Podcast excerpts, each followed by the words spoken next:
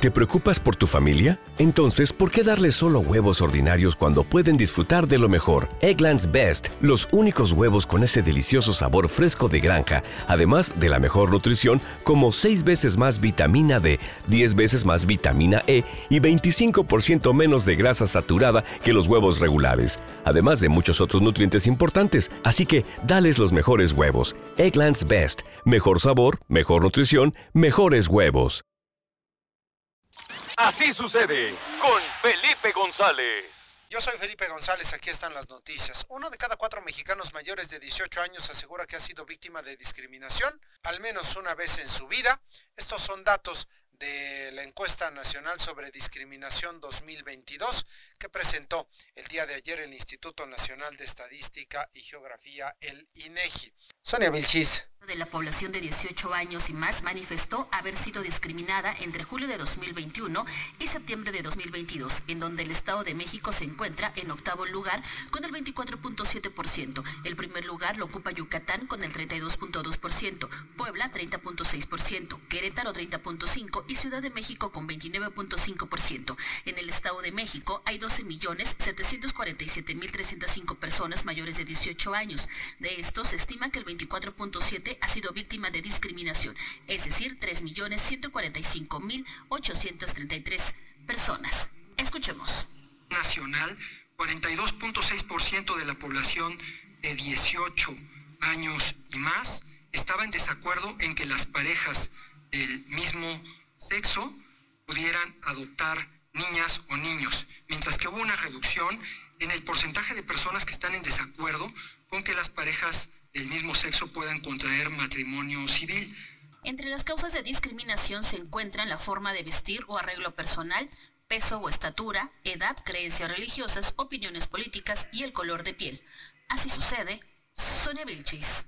Debido al incremento en la actividad volcánica del Popocatépetl y con la intención de evitar problemas a la salud por la caída de ceniza, empresarios de la zona oriente del estado han comenzado a implantar, a poner en marcha protocolos y simulacros para que sus colaboradores puedan identificar las zonas de evacuación. Rebeca Morales. Tras el incremento de la actividad volcánica del Popocatépetl, empresarios de la zona oriente de la entidad han implementado protocolos y simulacros que permiten la identificación de las zonas y evacuación, así como de medidas de seguridad para evitar problemas de salud ante la proliferación de ceniza, con lo que se busca cuidar el bienestar de los colaboradores y el equipo que se maneja para realizar procesos productivos.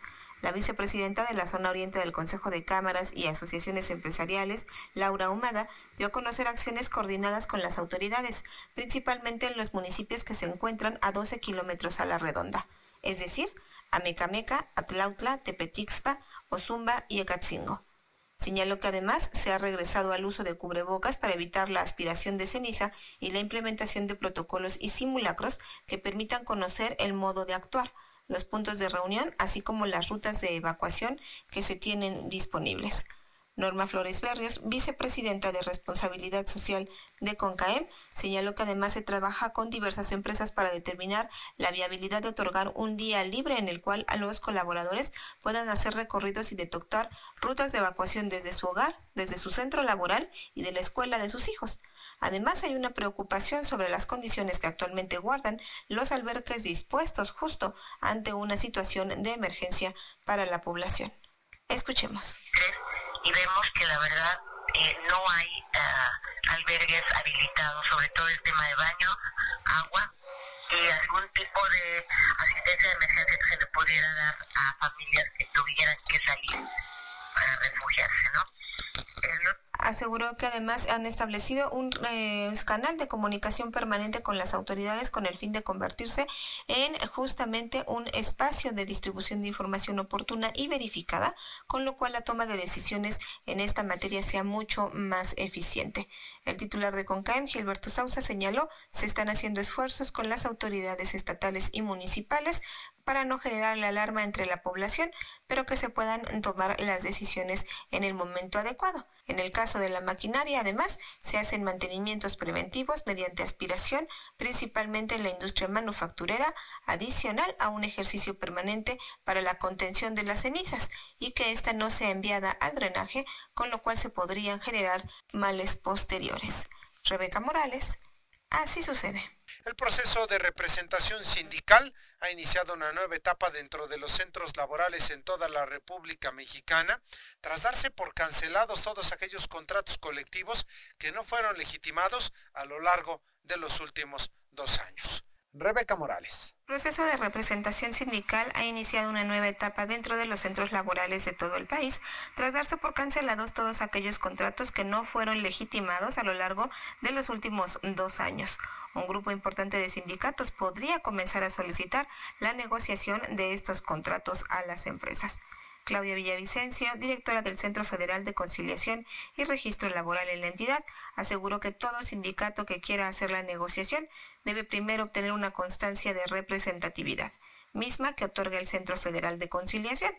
En reunión con integrantes de Coparmex en el Estado de México, dijo, dicha constancia se inicia con los trámites y servicios a través del portal centrolaboral.mx, donde se hace la solicitud de la constancia y se debe acreditar que se cuenta con al menos el 30% de los colaboradores a favor.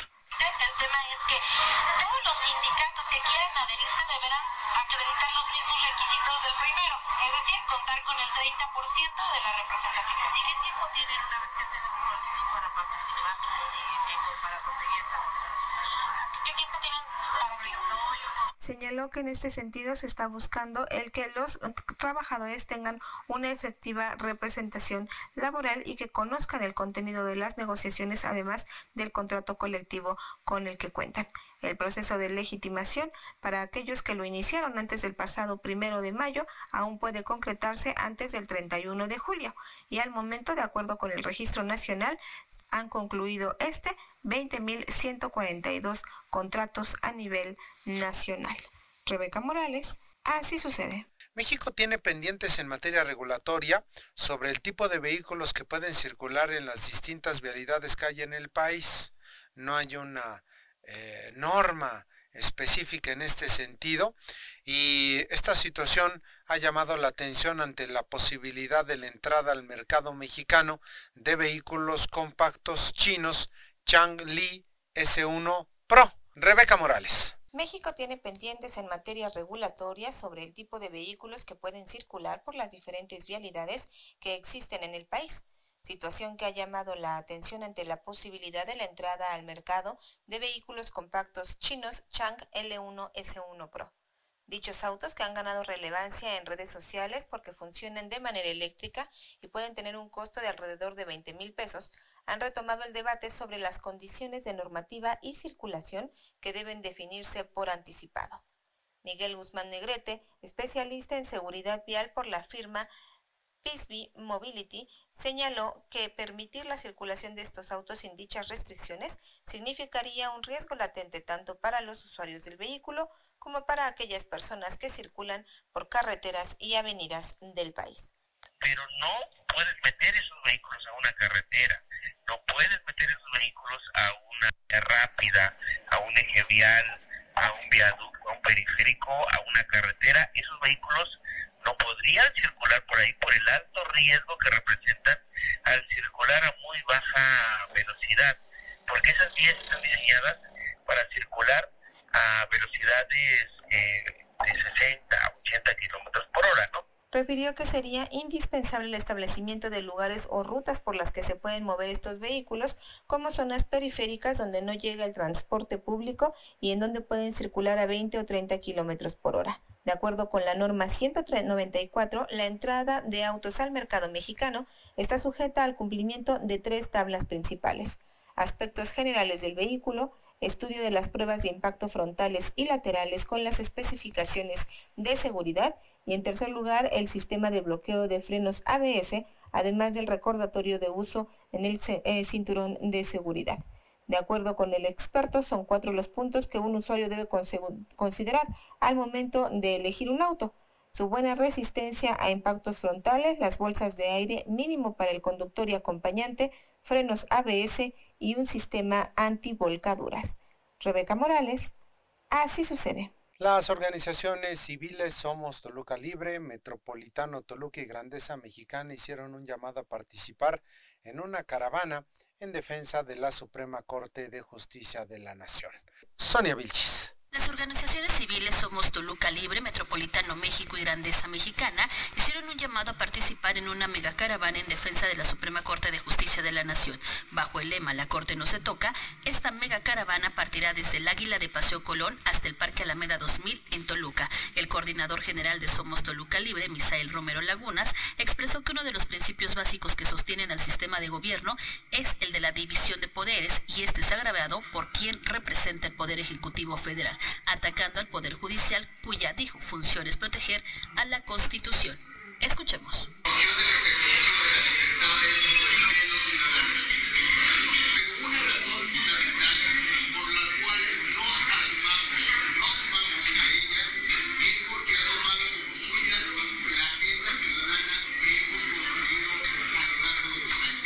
La marcha será el próximo domingo 28 de mayo a partir de las 9 de la mañana.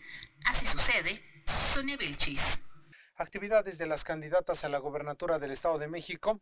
Alejandra del Moral estuvo en el sur del estado, donde aseguró que regresará siendo gobernadora, mientras que Delfina Gómez afirmó que arrasarán el 4 de junio y que darán una lección de dignidad. Manuel Luna. Delfina Gómez en su visita a Ixtapan del Oro pidió el voto de confianza para tener un cambio. Afirmó que van a ganar el 4 de junio en el que tienen que arrasar. Yo lo único que les pido es que, insisto, de verdad, denos ese voto o denos esa confianza. Sé que a veces es muy o resulta muy difícil por todo lo que han sido como que engañados, pero vale la pena apostarle a un nuevo cambio. Y vamos a ganar este 4 de junio. Solamente lo que tenemos que hacer es no solamente ganar, sino tenemos que arrasar. Dijo que en el primer año de su gobierno recibirán apoyo las mujeres que no tienen algún beneficio del gobierno mexiquense para que al final de su sexenio tengan cobertura del mayor número de mujeres. Este viernes Delfina Gómez Álvarez visitará los municipios de Tezoyuca, Chiconcuac, Atenco y Texcoco. El Lubianos Alejandra del Moral Vela afirmó que cuando regrese al sur de la entidad será con la constancia de mayoría para ser gobernadora de la entidad. Y hoy vengo a Lubianos a pedirles su apoyo. Así es que a mí me da mucho gusto hoy poder decirles que la próxima vez que regrese va a ser con la constancia de mayoría a darles las gracias por todo su trabajo. Va a haber un foro ganadero y me comprometo a que los resultados de estas conclusiones serán parte de los programas del gobierno del Estado. Refirió que en Morena están preocupados y que Morena es el rostro de la destrucción de instituciones, pero que ella recuperará las escuelas de tiempo completo e instancias infantiles, además de poner en marcha el Seguro Popular Mexiquense. Este viernes Alejandra del Moral Vela estará visitando los municipios de Nezahualcóyotl, Ixtapaluca y Valle de Chalco. Para Si Sucede, Manuel Luna. Horacio Duarte, el coordinador de campaña de Delfina Gómez, afirmó que hasta en las encuestas al interior del PRI, Morena tiene una diferencia de 15 puntos en su favor y anunció cierres de campaña en Toluca, Valle de Chalco, Gilotepec y Texcoco. La diputada local Azucena Cisneros eh, dice que los diputados morenistas seguirán analizando la legislación local para que el sistema mexiquense de medios públicos pueda ser auditado, pues asegura que hay una tendencia en favor de una candidata en sus contenidos. Manuel Luna. El pasado martes los diputados Daniel Cibaja, Faustino de la Cruz y Azucena Cisneros presentaron una solicitud en la Comisión de Vigilancia del órgano superior de fiscalización del Estado de México, el OSFEM, para que se realice una auditoría al sistema mexiquense de medios públicos, ya que de acuerdo con la diputada Azucena Cisneros Cos, hay contenidos tendenciosos en favor de una candidata, haciendo alusión a Alejandra del Moral. Hemos visto que TV Mexiquense ha actuado de una forma sumamente parcial, me parece que violenta cualquier eh, margen ¿no? de participación transparente, abierta y más tratándose de una pues de un, una televisora institucional. Creemos que es muy importante eh, una auditoría. Sin embargo, La diputada presidente de la comisión, Evelyn Osornio Jiménez, aseguró previamente que en un año corriente no se puede hacer una auditoría a un ente fiscalizable sobre ejercicios fiscales abiertos, como se ha solicitado, pues aún no concluye el ejercicio fiscal 2023. Evelyn, la presidenta de la comisión, ha hablado de que tenemos que cumplir como cualquier ciudadano con los requisitos. Los vamos a revisar, vamos a seguir revisando la ley. Lo más importante es de que se, ese, este, se realice esta Auditoría TV Mexiquense, este, que se transparente el gasto, porque eh, hay rumores, hay, hay versiones de que desde TV Mexiquense se opera a favor de un partido político y eso es muy, muy grave. Finalmente, dijo que están valorando la posibilidad de realizar una denuncia ante las autoridades electorales, por lo que requieren elementos fehacientes para proceder al respecto. Para así sucede, Manuel Luna. Investigadoras de la Universidad Autónoma del Estado de México no encuentran en las campañas de las candidatas a gobernadora del Estado de México que se aborden las propuestas de gobierno con una perspectiva de género. Manuel Luna. De acuerdo con investigadoras de la Universidad Autónoma del Estado de México, en las campañas de las candidatas a la gubernatura de la entidad hay mención de las problemáticas en materia de género. Sin embargo, las propuestas no se abordan con perspectiva de género. Como lo menciona Araceli Pérez Damián, profesora investigadora de la Facultad de Ciencias Políticas y Sociales, las problemáticas en la materia tienen impacto diferente entre hombres y mujeres. Las dos están, eh, son sensibles a la problemática de la desigualdad de género. Sin embargo, me parece que todavía hace falta precisar, ¿sí? Cómo atender el tema de la inseguridad del transporte público con perspectiva de género. Porque mirar estas problemáticas que impactan a hombres y mujeres de manera diferente. Por su parte, Norma Vaca Tavira, investigadora del Instituto de Ciencias Agropecuarias y Rurales, refirió que los problemas relacionados a las violencias de género en todos los sectores no ha sido lo suficientemente tocado en las agendas de las candidatas, no solo porque son mujeres quienes contienden, sino porque son problemáticas que se encuentran presentes.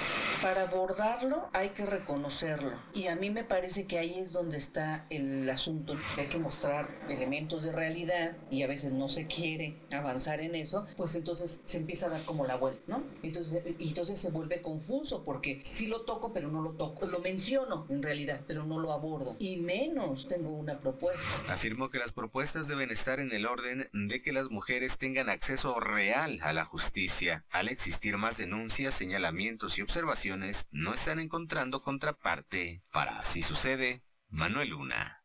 Este jueves se registró una explosión al interior de un negocio de comida ubicado en la calle de Felipe Villanueva y Constituyentes, muy cerca del estadio Nemesio 10 en Toluca, donde seis personas resultaron lesionadas. Sonia Vilchis. Cinco personas lesionadas fue el saldo que dejó una explosión por acumulación de gas en un negocio ubicado en la esquina de Felipe Villanueva y Constituyentes, justo atrás del estadio Nemesio 10 en el municipio de Toluca. Este hecho generó una importante movilización de los servicios de emergencia.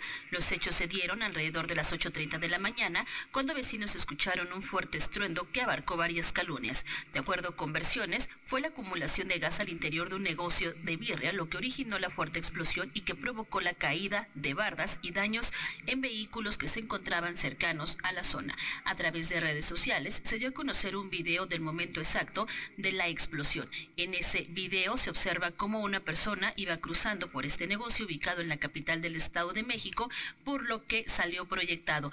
Al menos un par de personas tuvieron que ser trasladadas a los servicios de emergencia para valorar sus lesiones. Así sucede Sonia Vilchis. Vamos a tener información deportiva en este programa de noticias. Voy a saludar con el adelanto de lo que platicaremos en los siguientes minutos al señor Arturo Pérez. Arturo, ¿cómo estás? Buenos días.